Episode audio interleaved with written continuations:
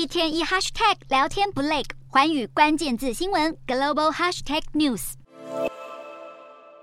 企鹅成群结队狂奔逃离，忽然间冰层脱离大陆，把一只孤苦伶仃的企鹅困在上面。所幸它反应够快，在海冰飘走前跳回与同伴重逢。画面中的惊险事件就是气候变迁再真实不过的案例。随着南极大陆冰层消融加剧，所有栖息当地的生物都正面临生存危机。美国媒体 CNN 引述科学家报道，去年七月的南极海冰面积已经创下冬季纪录低点，不过今年七月又比去年减少一百六十万平方方公里，而相较于一九八一到二零一零年间的平均数值，今年七月的南极海冰已大减两百六十万平方公里，相当于七十二个台湾大。科学家警告，如此迅速的消融速度非常的罕见，因为过去几十年南极海冰面积会随冬夏季在历史高点与低点之间徘徊，直到二零一六年才开始观察到急剧下滑的趋势。美国国家冰雪资料中心的专家指出，南极洲可能因为人类活动发生长期甚至永久性的改变。海冰崩离虽然不会直接推升海平面，但却会造成沿海冰盖和冰川暴露在温暖海水下，